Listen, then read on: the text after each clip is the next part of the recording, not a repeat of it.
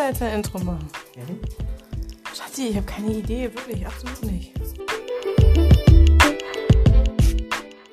Moin Moin und herzlich willkommen zur ersten Folge. Mein erster Gast, ich freue mich sehr, ist der Klaus von Ärzte gegen Tierversuche. Er ist der Geschäftsführer und erstmal liebe Grüße nach Köln war das, ne? Genau, hier in Köln. Sehr schön. Ich freue mich sehr. Äh, guten Morgen, lieber Matthias. Sehr schön. Vielen, vielen Dank erstmal. Und ähm, am Anfang bei Tierversuche hatte ich erstmal gedacht, das Thema ist jetzt nicht mehr so brisant, aber wenn man sich die Zahlen anguckt, ist es doch sehr, sehr aktuell. Und die muss ich jetzt einmal kurz sagen, und zwar kommen die vom Bundesministerium für Ernährung und Landwirtschaft. Und im Jahr 2019 wurden knapp drei Millionen Tiere unter Tierversuchslaboren ähm, ja, gehalten und gelitten und größtenteils starben diese auch danach. Und ähm, natürlich sind es größtenteils Mäuse, also zwei Millionen, aber äh, auch 95.000 Kaninchen, 3.500 Affen und für die Haustierfans äh, 3.500 Hunde und sogar 1.000 Katzen. Das ist natürlich eine riesengroße Zahl und der Trend steigt sogar. Also vom Vorjahr sind sogar 77.000 mehr geworden. Also das Thema ist brandaktuell. Und meine Frage erstmal an dich, Klaus, warum gibt es Tierversuche überhaupt? Ja, vielleicht ganz kurz zu den Zahlen auch noch. Die, die Zahlen gehen wirklich in den letzten Jahren nicht runter, obwohl man uns immer sagt, wir wollen ja von den Tierversuchen weg. Ähm, eine Zahl, die sich so ein bisschen da drin versteckt, sind die gentechnisch veränderten Tiere. Ähm, es gibt ja zwei Zahlen, offiziell gemeldete Tierversuche, die Tierversuche im engeren Sinn, die sind ungefähr 2,2 Millionen. Und dann gibt es noch 700.000, knapp 700.000 Tiere, die werden nur in Anführungszeichen getötet für Organentnahmen. Insgesamt eben diese 2,9 Millionen, von denen du sprachst, und die sind sogar noch mehr als in den beiden Vorjahren. Und in diesen 2,2 Millionen Tiere sind fast eine Million gentechnisch veränderte Tiere. Äh, in den 700.000 ist eine Zahl, die wir leider nicht mehr ermitteln können. Seit 2017 wird die nicht mehr aufgeschlüsselt. Ein Schelm, wer Böses dabei denkt verbergen sich auch nochmal geschätzt 300.000, 400.000 gentechnisch veränderte Tiere. Und das ist der Treiber. Das kann man eigentlich als Grund schon ansehen, dass mit der Gentechnik eben sehr viele Tiermodelle gebaut werden und die lassen sich verkaufen wie Ware. Mhm. Und da sind wir eigentlich schon beim Punkt. Ähm, Tierversuche ist ja etwas, was ist hunderte Jahre alt. Ja? Und ähm, damals, es ist eine Zeit, da gab es keine Computer, gar nichts. Also viele junge Leute können sich das gar nicht mehr vorstellen, dass es eine Zeit ohne Computer gab. Aber das war eben so. Und der Mensch hat ja schon die ganzen, äh, seit, seit es den Menschen gibt, beutet er die Tiere aus. Und deswegen ist es logisch, natürlich ethisch absurd, aber logisch, dass man damals gesagt hat, naja, dann nehme ich doch mal die Maus und gebe der ein Medikament und schaue, ob die Maus tot umfällt, dann sollte ich das Medikament nicht besser nehmen. Mhm. Ähm, die Maus ist so ein bisschen, spielt da den Vorkoster, kann man sagen. Das ist mir letzte Woche nochmal so untergekommen und das ist eine Sache, die stammt aus dem Mittelalter und bezeichnenderweise, das ist mir da erst gewahr geworden, hat man im Mittelalter Menschen als Vorkoster gebraucht. Das heißt, man hat da keine Mäuse oder so genommen, die das äh, Essen, was vielleicht vergiftet ist, für den König getestet haben, sondern hat Menschen genommen. Also insofern war man da wesentlich schlauer, als man heute ist. Dieses Modell des Tierversuchs, was eben hunderte Jahre alt ist, was aus einer ganz anderen Zeit kommt, einer, äh, ja, wo es keine Computer gab, das hat sich bis heute gehalten. Im Wesentlichen aus zwei Gründen. Das ist das wissenschaftliche Karrieresystem. Du kannst heute ohne Tierversuche so gut wie nicht publizieren. Es wird immer verlangt, dass du auch ein rein menschbezogenes Problem immer auch noch im Tier nachbildest. Das ist absurd. War das auch beim Coronavirus jetzt so? Oder beim Corona-Impfstoff? Den Corona-Impfstoff, den haben wir nur deshalb, weil das System Tierversuch ausgehebelt worden ist. Okay. Ich behaupte oder wir behaupten ganz klar, hätte man das System Tierversuch so gemacht, wie es üblich ist, wo ja eine Entwicklung 12, 13 Jahre dauert, bis so ein Medikament oder ein Impfstoff auf den Markt kommt, dann hätten wir das, den Impfstoff heute noch nicht. Man hat Tierversuche bewusst ausgelassen. In Amerika hat man gesagt, geht direkt an den Menschen von der In-vitro-Phase, also der tierversuchsfreien Forschung mit Zellkulturen, Computermodellen, geht direkt in den Menschen. Ähm, man hat Tierversuche teilweise, es wurden natürlich Tierversuche gemacht, also die üblichen Mausversuche, die, natürlich macht man die, die aber nichts bringen, weil die Maus kriegt nicht unser Corona. Die hat man gemacht, aber sie waren deutlich reduziert, verkürzt. Man hat sie teilweise erst nachher gemacht. Die Firma BioNTech hat zum Beispiel Affenversuche gemacht, nachdem sie schon 500 Menschen mit ihren Impfstoffen infiziert hat. Das ist interessant, ne? Also nicht prospektiv, wir nehmen den Affen, um zu sehen, wie es beim Menschen funktioniert, sondern man hat es im Nachhinein gemacht. Und die Ergebnisse waren noch schlechter wie die, des Menschen. Also das, der Corona-Impfstoff, den haben wir deswegen, weil das System Tierversuch nicht so genutzt wurde, weitaus nicht so genutzt wurde, wie es üblich äh, gewesen wäre. Und hätte das, war, das war der erste äh, Grund, weil man ohne Tierversuche sonst nichts publizieren kann. Was ist der zweite? Genau. Der zweite Punkt ist das Geld. Ja, also ähm, wir haben, wir haben eine, eine, in Deutschland gibt es eine Mindestzahl, eine Untergrenze von 4 Milliarden Euro, die jedes Jahr in das System Tierversuch fließen. Das ist die erste Zahl, also über 4 Milliarden, die in das System Tierversuch fließen. Und auf der anderen Seite haben wir eine Zahl von jetzt knapp 24 Millionen. Wir haben eine Tabelle, da ist das genau aufgelistet, kann man alles nachlesen. Knapp 24 Millionen oder Millionchen müsste man fast schon sagen, die in tierversuchsfreie Forschung fließen in kleine Mini-Organe, die man auf Chips packen kann, da werden wir bestimmt gleich noch kommen. In Verhältnis ausgedrückt, wenn man diese beiden Zahlen ins Verhältnis setzt, kommen wir zu 99, Moment, 4 oder also 99,x sagen wir immer zu 0,y Prozent. Also weit weniger als 1 Prozent fließt in tierversuchsfreie Forschung, über 99 Prozent Milliarden in Tierversuch und dann Geld regiert unser System. Mhm. Und deswegen wird an diesem Krankensystem Tierversuch bis heute über die Jahrhunderte hinweg festgehalten. Und eine Zahl ist ganz interessant, weil letztes, letzte, äh, gerade gestern habe ich, äh, gab es einen Artikel über Patente in Europa. Da hat äh, das Europäische Patentamt französischen Forschungseinrichtungen Patente für sogenannte Alzheimer-Tiere. Das sind also Tiere, die genetisch manipuliert worden sind, um die Symptome von Alzheimer, das ist nicht unser Alzheimer, aber Symptome von Alzheimer zu bekommen. Ähm, das ist, wir haben weit über 1500 Gentech äh, Patente auf Tiere, auf Tiere, Versuchstiere. Und Patente werden bekanntlich über 20 Jahre dann äh, aufrechterhalten und müssen vermarktet werden. Das unterstreicht nochmal, das Versuchstier ist nichts anderes wie eine Ware, die getuned wird, wie ein Auto. Hört sich jetzt wie ein schlechter Scherz an, ist aber so, wurde mir auch schon von Undercover-Leuten aus den Laboren berichtet. Und das zeigt, dass viele einflussreiche Wissenschaftler nicht unser Wohlergehen wirklich im Vordergrund äh, haben und sich daran orientieren, sondern dass es andere Beweggründe sind. Und das sollte uns allen zu denken geben, weil es geht um unsere Gesundheit, neben den Tieren, die unnötig gequält werden. Dann sagt man ja, man braucht die Tierversuche, um das Ganze auch auf den Menschen übertragbar zu machen. Ähm, wie, wie sind da die Zahlen? Gibt es da Ergebnisse, wo man sagt, da ist Medikament, äh, da haben wir auf jeden Fall die Tierversuche gebraucht? Oder wie sieht, da, wie sieht das da aus? Du wirst von mir nichts dergleichen hören, weil es das nicht gibt. Wenn ich in eine Podiumsdiskussion gehe mit Tierexperimentatoren, da gehe ich regelmäßig hin und sage, ich lerne ja gern dazu, nennen Sie mir doch mal bitte einen einzigen Tierversuch und sagen Sie mir bitte, warum braucht es diesen Tierversuch?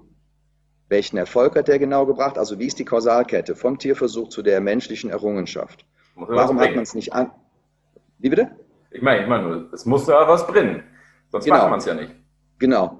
Ähm, wie war die Kausalkette? Was hat es de facto dem Menschen gebracht? Und sagen Sie mir bitte, ob das in der heutigen Zeit immer noch so ist. Ich habe bis heute, und ich mache das Ganze jetzt seit 2012, erst ehrenamtlich und seit 2015 als Geschäftsführer, nicht eine Antwort gehört. Äh, 2016 habe ich mal in einer Podiumsdiskussion gehört, Herr Kronos, Sie wollen immer Beweise, Beweise, aber das geht ja gar nicht. Die Tierversuche sind ja nur Teil des Systems, die ist ganz komplex, das geht über Jahrzehnte, da kann ich Ihnen doch keine Kausalkette nehmen. Dieser Mensch hatte aber im Vorfeld, am Anfang gesagt, dass so gut wie jede Errungenschaft in der Medizin auf Tierversuchen basiert. Und dann habe ich gesagt, das ist aber eine ziemlich, also eine ziemlich krasse Aussage, die Sie da tätigen, wenn Sie mir noch nicht einmal einen Beweis liefern. Ja? Es findet keinen Beweis, es gibt keine Kausalkette. Was wir aber wissen, ist, dass der Tierversuch katastrophale Ergebnisse bringt in Bezug auf die sogenannte Humanrelevanz, also das, was übertragbar ist. Mhm. Wir wissen zum Beispiel mittlerweile, deswegen sage ich, vor 100 Jahren wusste man das vielleicht nicht, heute weiß man, dass Maus und Ratte, diese beiden Tiere ergeben zusammen ca. 80 Prozent der offiziell gemeldeten Tierversuche. 80 Prozent. Das sind die am meisten verwendeten Tiere, wobei die Maus mit knapp 70 Prozent also ganz, ganz weit vorne ist. Und diese Tiere, was schätzt du? Ähm, wie weit kann die Maus die Ratte vorhersagen und umgekehrt? Nehmen wir mal einen Prozentsatz. Na gut, Aber spontan, spontan. 50 Prozent, 50-50. Ja, 60 Prozent. Okay. 60 Prozent. Bei Krebs ist es 57 Prozent. Und das Krasse ist, es sind immer noch andere Organe betroffen. Also die Maus kann die Ratte nicht gut vorhersagen. Warum soll jetzt die Maus den Menschen besser vorhersagen als dieser Wert? Und der ist nicht besser. Maus und Ratte, gibt es auch Studien drüber, Das sind alles, was ich erzähle übrigens, Matthias. Alles, was ich erzähle, ist wissenschaftlich belegt. Das ist alles mit Studien belegt, die man auch nachweisen kann. Es gibt eine Studie, die sagt, dass Maus und Ratte die Nebenwirkungen beim Menschen nur zu 43 Prozent vorhersagen können. Und 43 Prozent bedeutet, dass du eine Münze werfen könntest, die bekanntlich eine 50-prozentige Wahrscheinlichkeit liefert, und du wärst genauer.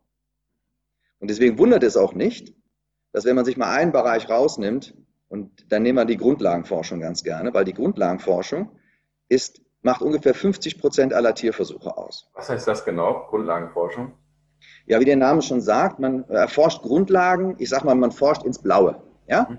Man ist kreativ, macht mal hier was, macht mal da was. Das wollen wir nicht in Abrede stellen. Grundlagenforschung ist wichtig, hat schon viele Erkenntnisse gebracht.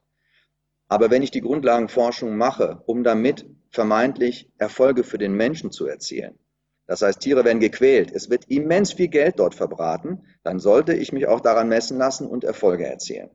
Und da gibt es zahlreiche äh, Studien, die schauen, was ist aus der Grundlagenforschung, der angeblich erfolgreichen Grundlagenforschung, also ein Forscher hat sich ein Ziel gesetzt, hat das Ziel erreicht, was ist de facto für den Menschen dabei rausgekommen? Und ganz wichtig, man hat Jahrzehnte später das erst gemessen. Das kann man in der Wissenschaft messen, wie oft wird auch ein Ergebnis referenziert, wie oft wird es publiziert. Das ist alles mit wissenschaftlichen Methoden gemessen. Und zwar Jahrzehnte, nicht sofort, das geht ja nicht. Grundlagenforschung hat eine langfristige Wirkung. Aber Jahrzehnte später hat man geschaut, was kommt dabei raus. Was würdest du, ich muss dich nochmal fragen, was würdest du für eine Zahl angemessen finden, wo du sagst, hm, Tierversuch ist vielleicht doch nicht so schlecht? Ja, schon über 90 Prozent das Ganze, ne? Also über 90 Prozent sollte erfolgreich sein. Mhm. Wir haben eine Fehlerquote, Matthias, von weit über 99 Prozent. Fehlerquote? Fehlerquote. Das heißt, die Erfolgsquote Weniger als ein Prozent, deutlich weniger als ein Prozent. Und das ist eine Zahl, darüber besteht seit einiger Zeit Konsens mit unseren Gegnern, den Tierexperimentatoren. Früher haben wir das immer sogar für euch. Wie bitte? Die stimmen sogar für euch und sagen, die 1%. Nee, nee, die stimmen nicht für uns. Nee, nee, die aber die 1%-Quote, die, die, die sagen, die ist richtig. Die ist richtig, genau. Das Deutsche Primatenzentrum hatte bis vor einigen Jahren diese Studie auf der Webseite stehen und hat die dann versucht zu rechtfertigen. Da geht es um eine Quote von 0,3 Prozent.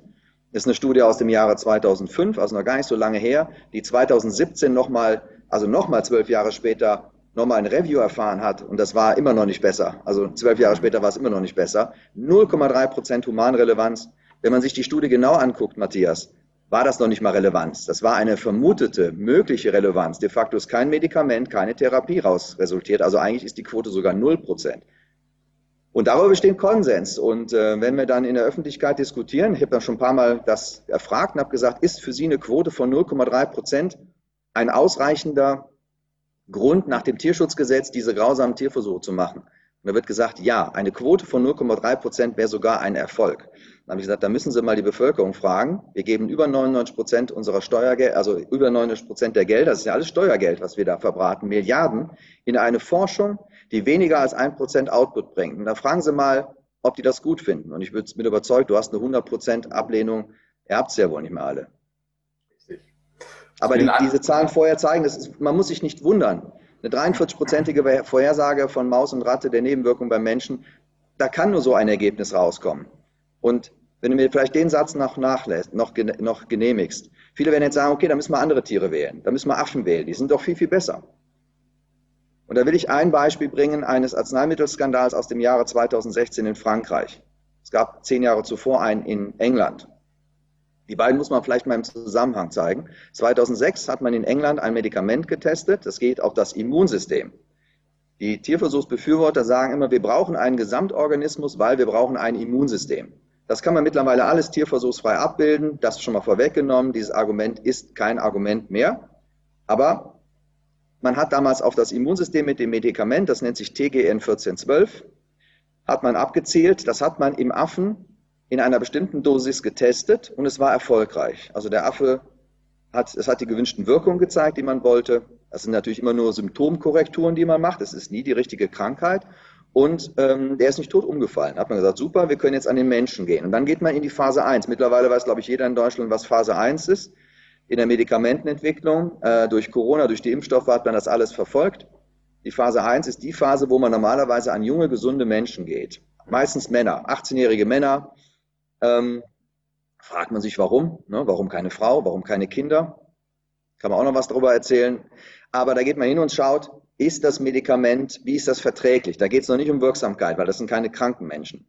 Und dann hat man das probiert und bei sechs Probanden ist innerhalb von Minuten das Immunsystem kollabiert. Das ist komplett in die andere Richtung gegangen wie das des Affen. Und das, Matthias, obwohl diese Probanden nicht die gleiche Dosis relativ gemessen am Körpergewicht, muss man immer sagen, ne, zum Affen bekommen haben, sondern nur ein Fünfhundertstel. Ein Fünfhundertstel hat diese katastrophale, komplett andere Reaktion wie beim Affen hervorgerufen. Dem uns nächsten Verwandten mit einem vermutet ähnlichen Immunsystem, der hat komplett anders reagiert wie der Mensch. Und 2016 in Frankreich Schmerzmittel, da hat man gesagt, aus TGN 1412 haben wir gelernt, wir erhöhen die Dosis bei den Probanden nicht gleichzeitig. Das hat man 2006 gemacht. Alle Probanden haben die gleichen Dosis, gleiche Erhöhung bekommen. 2016 hat man nur bei einem Probanden die Dosis erhöht. Schmerzmittel.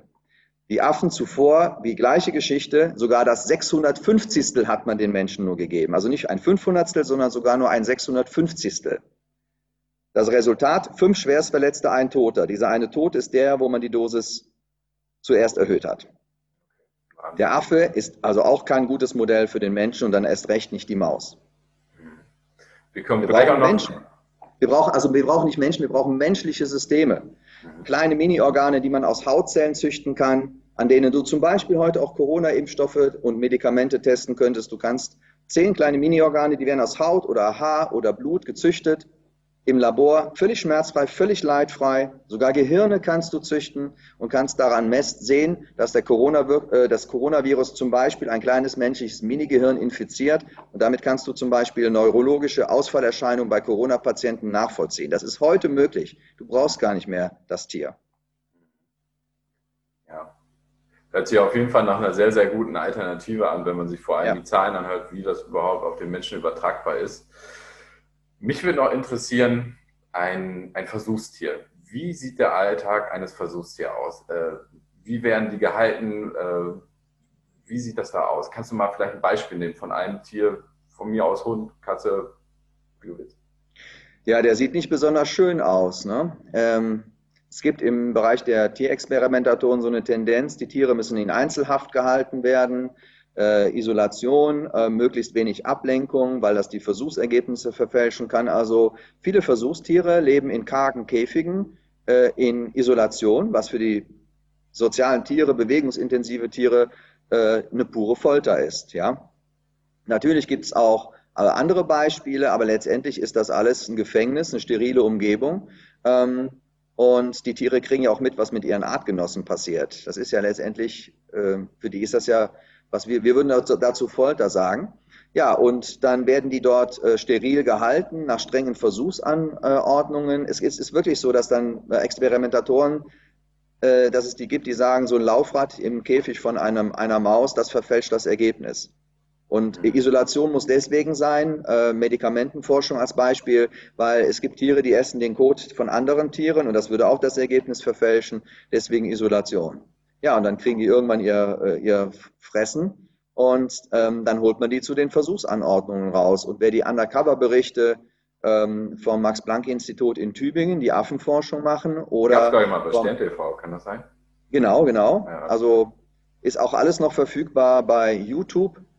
Ähm, wenn man sieht, wie die Affen dann aus den Käfigen geholt werden und in diese Primatenstühle äh, verfrachtet werden, dann hört sich das Nicht schon, sieht das schon ein bisschen, ist nichts für schwache Nerven, würde ich auch nur den Leuten empfehlen. Man ich sage, man muss sich nicht alles Leid angucken. Ich habe früher auch gedacht, ich müsste das tun, um den Tieren verbunden zu sein. Ich rate nur dann dazu, wenn man mit diesem, wenn man das, also ich muss es gesehen haben, weil ich, wenn ich das dir jetzt erzähle, muss ich es gesehen haben. Ich kann dir nicht nur erzählen, ich habe gehört das. Ich muss es gesehen haben. Aber äh, keiner, äh, wenn man sich gegen Tierversuche auflehnt, muss man sich nicht mit dem Leid so intensiv auseinandersetzen. Ich sage, äh, man muss wissen, es gibt da Leid, das reicht.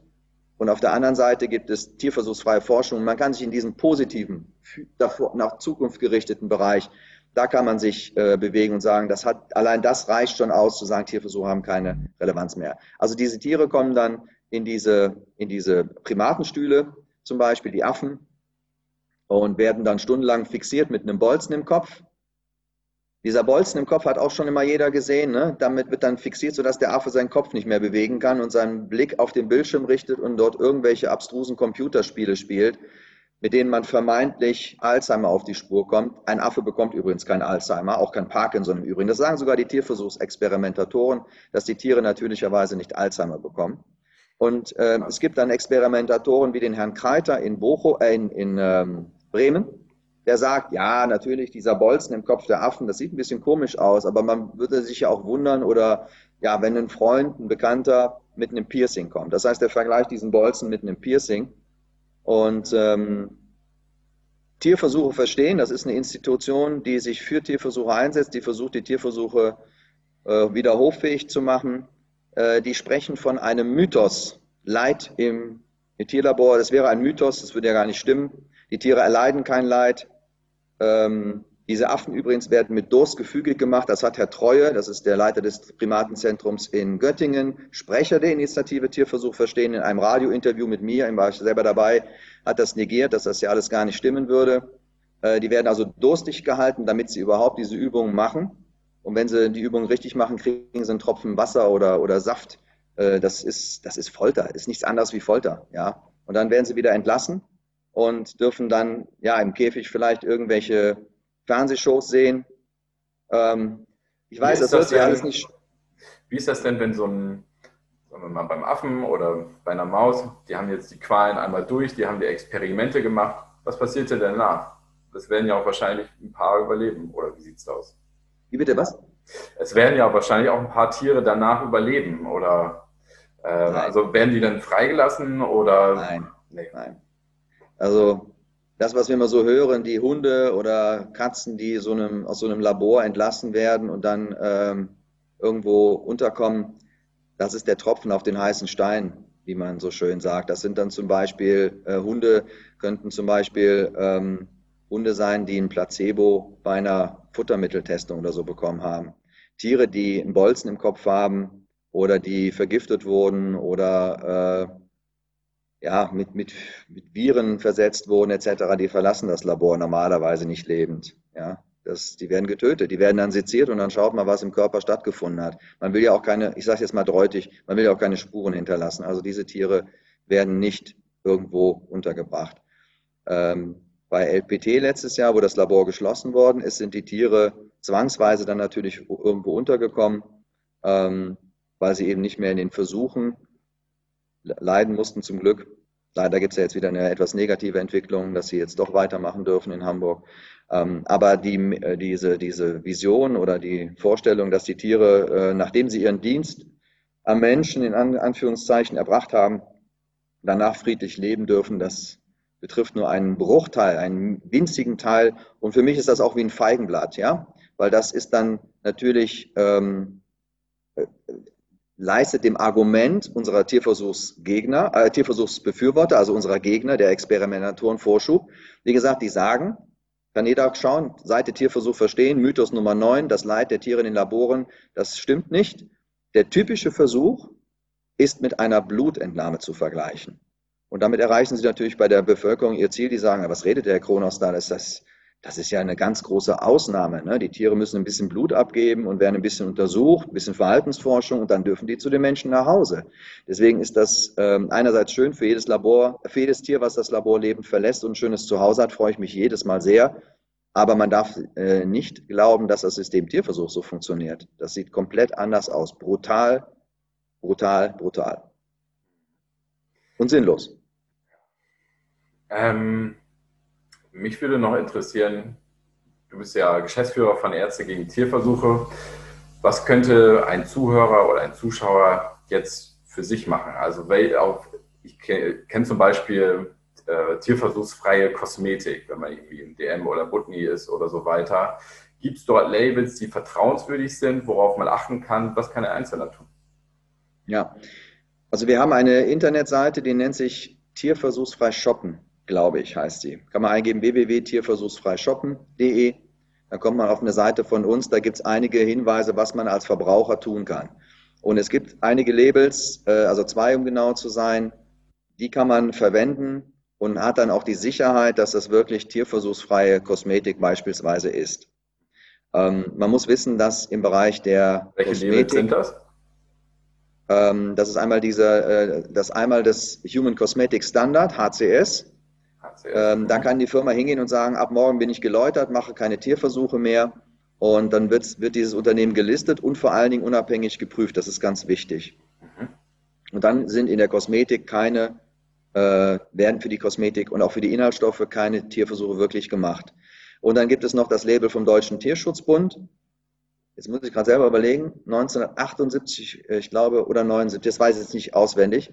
Ähm, das heißt, da sind Firmen gelistet, die seither keine Tierversuche machen. Das ist natürlich so neue Errungenschaften, ähm, wirst du da vielleicht nicht finden. Ähm, das ist das, was man machen kann.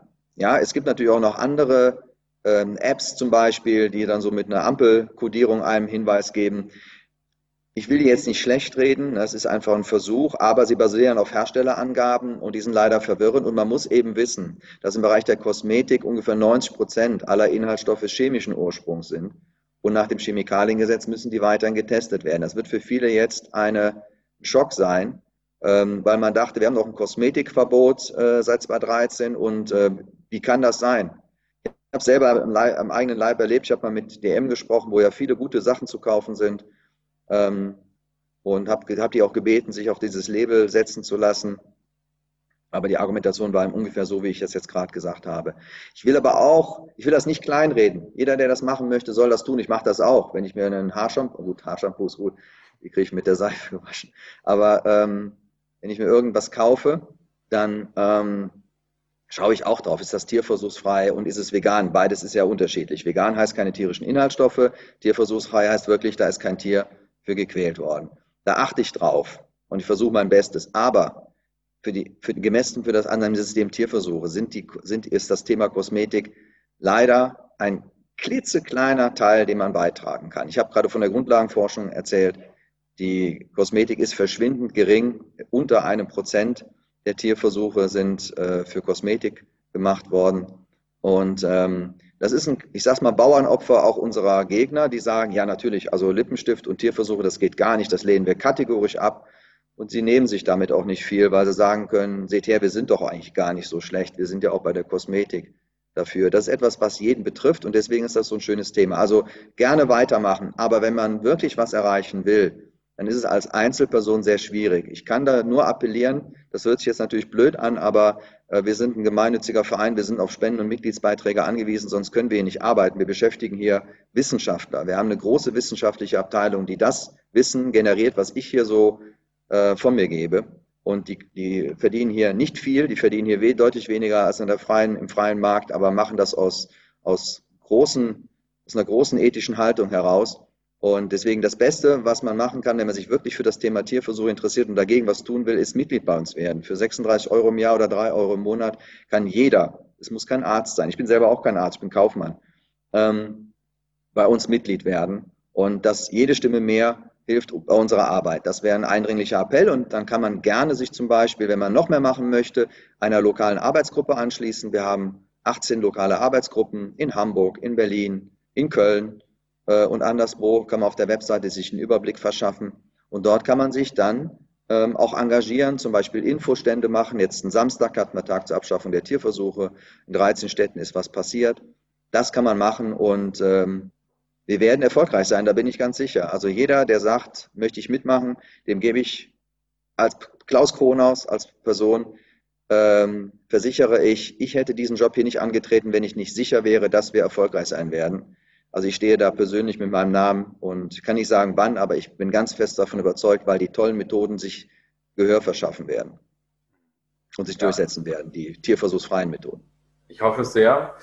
Ähm, ja, wenn ich so in Supermärkte gucke, wie viele vegetarische und vegane Sachen es jetzt gibt, also ich glaube, das Bewusstsein steigt immer mehr und von daher bin ich zuversichtlich, ähm, dass äh, ja, Tierversuche hoffentlich irgendwann mal ähm, ja, abgeschafft werden, weil wie du es schon gesagt hast, die bringen einfach nichts. Und Klaus, damit sind wir schon am Ende. Ich sage ich sag vielen, vielen Dank, dass du mein Gast in der ersten Folge hier bist. Und ja, wenn euch die Folge gefallen hat, abonniert das Ganze gerne, kostet auch nichts und ähm, oder folgt bei Spotify und ja, dann sage ich erstmal vielen Dank und liebe Grüße wieder nach Köln. Danke dir auch, Matthias. Hat mir viel Spaß gemacht. Tschüss. Tschüss.